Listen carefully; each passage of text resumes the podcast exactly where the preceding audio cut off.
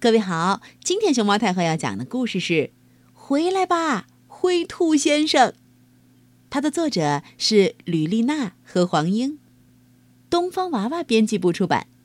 关注微信公众号和荔枝电台“熊猫太后摆故事”，都可以收听到熊猫太后讲的故事。在一片大大的蒲公英草地边，有一座小小的红房子。红房子里住着灰兔先生和白兔太太。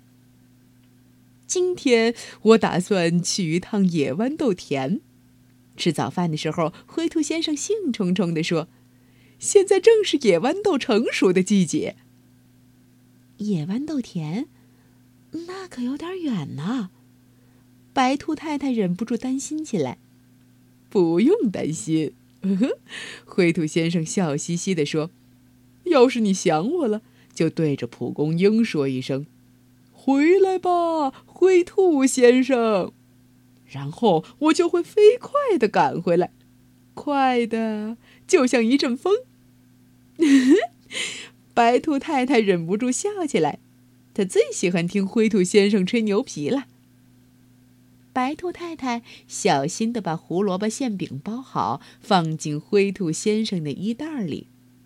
然后，灰兔先生裹好围巾，提着篮子，出门了。灰兔先生一走，白兔太太立刻忙起来。她擦呀、洗呀、晾呀、晒呀，整理这，整理那，忙得团团转，把家里收拾得妥妥当当的。直到下午。他才有功夫在蒲公英草地边坐下来，呼，休息一会儿，喝一杯茶。这时，白兔太太开始有点想念灰兔先生了。他想起灰兔先生早上说过的话，于是从餐桌边走开，来到了蒲公英的旁边。他开玩笑的弯下腰，对着离他最近的那颗蒲公英轻声说：“回来吧，灰兔先生。”说完，白兔太太又跑进厨房去照看锅里炖着的粥了。就在这时，像有一阵风吹过似的。蒲公英草地里响起了唰唰唰唰的声音。回来吧，灰兔先生！回来吧，灰兔先生！回来吧，灰兔先生！原来，蒲公英们玩起了一场传话游戏。喂！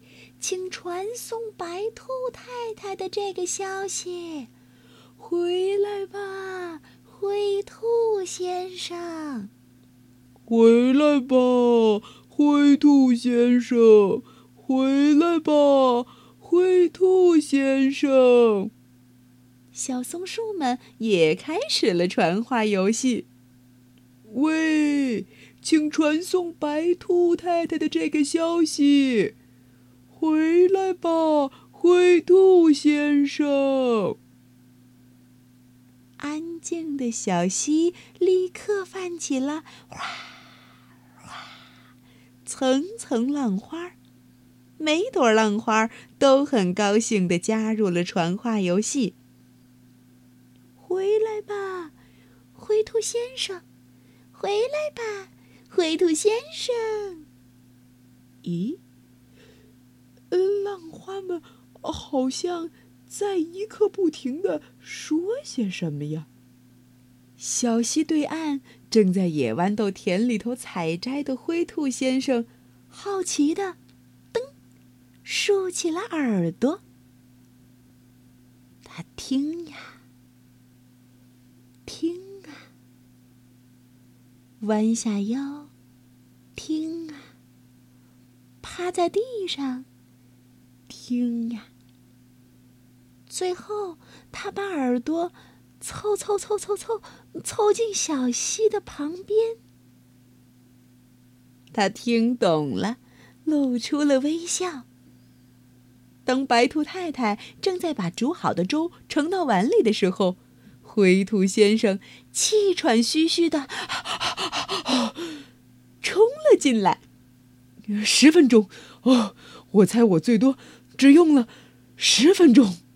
他说：“什么？十分钟？”白兔太太没听明白。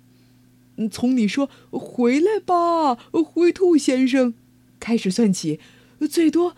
只过了十分钟，没错吧？他得意的望着白兔太太说：“ 太不可思议了，太神奇了，这简直简直就像魔法一样呢！”白兔太太喃喃自语道：“没错，就像魔法一样。”灰兔先生笑嘻嘻的说：“他和白兔太太紧紧的拥抱在了一起。”屋外，蒲公英草地里的蒲公英、小松树、溪流，也都露出了微笑。